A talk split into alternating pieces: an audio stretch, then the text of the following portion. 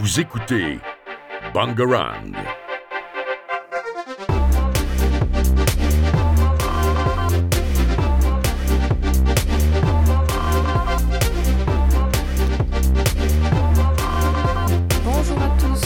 Aujourd'hui on se retrouve dans un nouvel épisode de Tech 5 Bangarang. et aujourd'hui je vais vous parler d'un film qui a récemment no- été nommé et qui a reçu il n'y a pas si longtemps que ça 5 Golden Globes.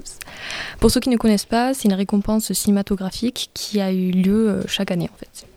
Et donc ce film a reçu également le prix de celui du meilleur film dramatique. Il s'agit de The Fablemans. The Fablemans de Steven Spielberg, sorti en salle aux États-Unis en 2023 et en France en 2022, euh, est un film semi-autobiographique et plutôt dramatique américain. En effet, il est plus ou moins considéré comme un jalon important dans la filmographie du réalisateur américain. Ce film était apparemment un projet de longue date puisque la famille dont il est question ressemble beaucoup à celle de Spielberg lui-même. Un père ingénieur, pionnier en matière informatique, une mère au foyer, pianiste et pleine d'énergie, deux filles et un fils, Samy. En effet, Samy, qui est le personnage principal interprété par Gabriel Labelle, va tomber amoureux du cinéma après que ses parents l'ont amené voir The Greatest Show on Earth. Armé d'une caméra, Samy commence à faire ses propres films à la maison pour le plus grand plaisir de sa mère, qui le soutient. Cependant, lorsque ses parents décident de déménager dans l'ouest du pays, il découvre une réalité bouleversante sur sa mère qui bouscule ses rapports avec elle et fait basculer son avenir et celui de ses proches.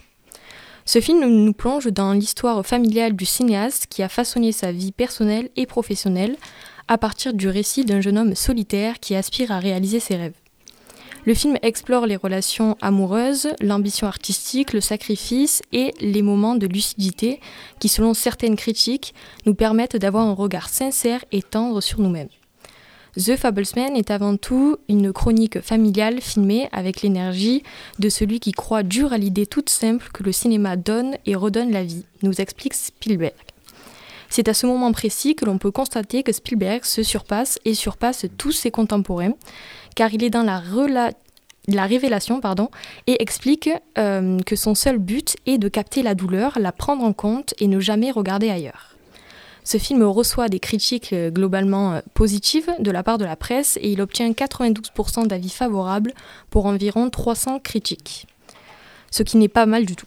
C'est plutôt un beau parcours euh, pour le plus intime des œuvres, pour la plus intime des œuvres du cinéaste qui plaît globalement aux spectateurs. Je ne peux donc que vous encourager à aller le découvrir au cinéma, en salle, en ce moment. Et voilà, c'est déjà la fin de notre émission. J'espère que ça vous aura plu et on se retrouve la semaine prochaine. Au revoir. Vous écoutez Bangarang.